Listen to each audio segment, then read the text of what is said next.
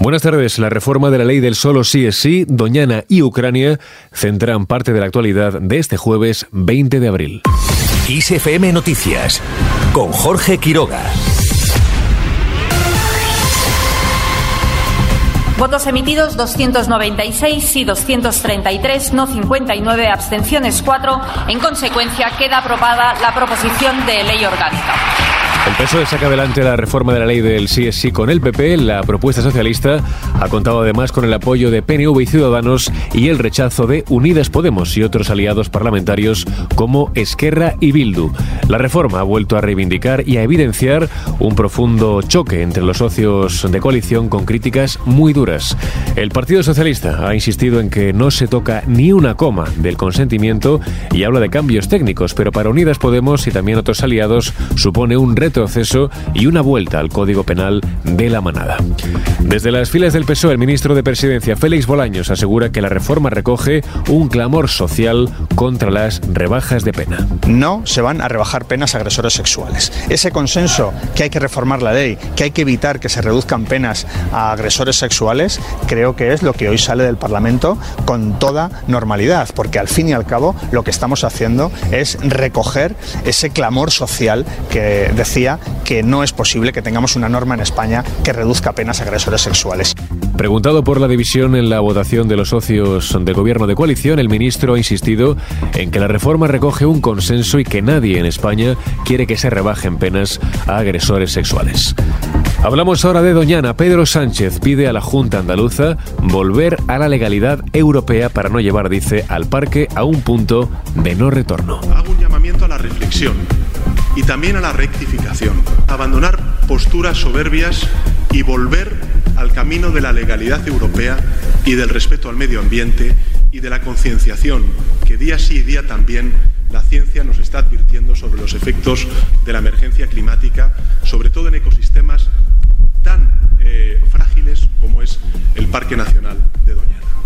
El presidente del gobierno insta a la Junta a rectificar para evitar, dice, un coste inasumible por la proposición de ley de PP y Vox que busca ampliar las zonas regables de esta zona.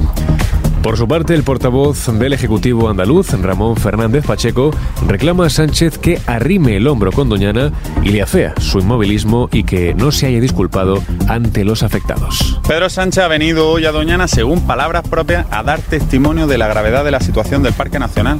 Pues muchas gracias, eso ya lo sabíamos. Yo creo que un presidente no está para venir a dar testimonio de nada, un presidente está para cumplir con su palabra, con la palabra que dio en el año 2018 cuando aprobó esa ley, su primera ley, comprometiendo obras hidráulicas que si hoy estuvieran construidas llevarían agua superficial al condado de Huelva y por lo tanto no estaríamos ante la gravísima situación que estamos padeciendo.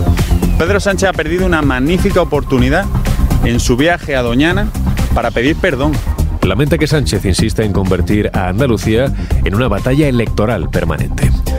Al margen de esta noticia, Feijó pide una respuesta conjunta ante la ley de vivienda. El presidente del PP aboga por sumar esfuerzos entre ayuntamientos, autonomías y gobierno central para resolver un problema social que dice precisa de un pacto de Estado para facilitar la vivienda a los jóvenes, familias numerosas, vulnerables y monoparentales. Más temas. Los restos de Primo de Rivera serán exhumados el próximo lunes. Los restos del fundador de la Falange serán trasladados desde la Basílica del Valle de los Caídos al cementerio madrileño de San Isidro de acuerdo con la nueva ley de memoria democrática. Recordemos, la familia había pedido ya su exhumación en octubre antes de que el gobierno ejecutara esta ley. Seguimos ahora con el barómetro del CIS. Sumar irrumpe como cuarta fuerza con un 10,6% de intención de voto. La plataforma de Yolanda Díaz superaría a Unidas Podemos según las encuestas y obtendría un 6,7% de los apoyos. La formación morada pierde casi la mitad del respaldo electoral. Por su parte, el PSOE sería el más votado con un 30,4% y el PP se queda con el 26,1% de los votos. Bueno, pues el CIS no deja de ser una encuesta, como todas las encuestas, que nosotros valoramos con prudencia, pero que viene a destacar también un poco lo que palpamos en la calle, ¿no? que es la preferencia de la ciudadanía española por el Partido Socialista porque ve que las medidas que están poniendo en práctica y en marcha este gobierno, el gobierno progresista y que se pone en marcha también desde las comunidades donde gobernamos y donde los ayuntamientos son políticas que están ayudando a la ciudadanía, que están haciendo que la economía funcione. Escuchábamos las palabras de Pachi López, dirigente socialista. Vamos ahora con otros temas. La luz volverá a caer mañana un 7% hasta los 101 euros el megavatio hora. Por franjas horarias, la luz alcanzará su precio más alto entre las 8 y las 9 de la mañana con 146 euros y el más bajo entre las 4 y las 5 de la tarde que será de 25 euros. Ya en clave internacional, Jens Stoltenberg visita Kiev por primera vez en guerra. El secretario general de la OTAN deja claro que apoyarán a Ucrania el tiempo que sea necesario, reconoce que no saben cuándo va a terminar esta guerra, pero lo que sí saben es que la agresión rusa sigue un patrón tóxico que es preciso interrumpir. Además, ha dicho que el lugar que le corresponde a Ucrania está en la OTAN. Y terminamos este repaso informativo con la previsión del tiempo para mañana. Este viernes vuelve la lluvia, cielos nubosos y precipitaciones durante la segunda mitad del día, sobre todo en el tercio noroeste, pero también en otros puntos de la península ibérica, además de Baleares y Canarias. Las temperaturas suben en el Cantábrico Oriental, Alto Ebro y litorales del sureste, pero bajarán en la mitad norte del litoral mediterráneo y en toda la mitad oeste peninsular. Así con el tiempo lo dejamos. Gustavo Luna estuvo al frente del control de sonido. Ya sabes que puedes seguir al tanto de toda la información en nuestro podcast y en los boletines de XFM. Muy Tardes.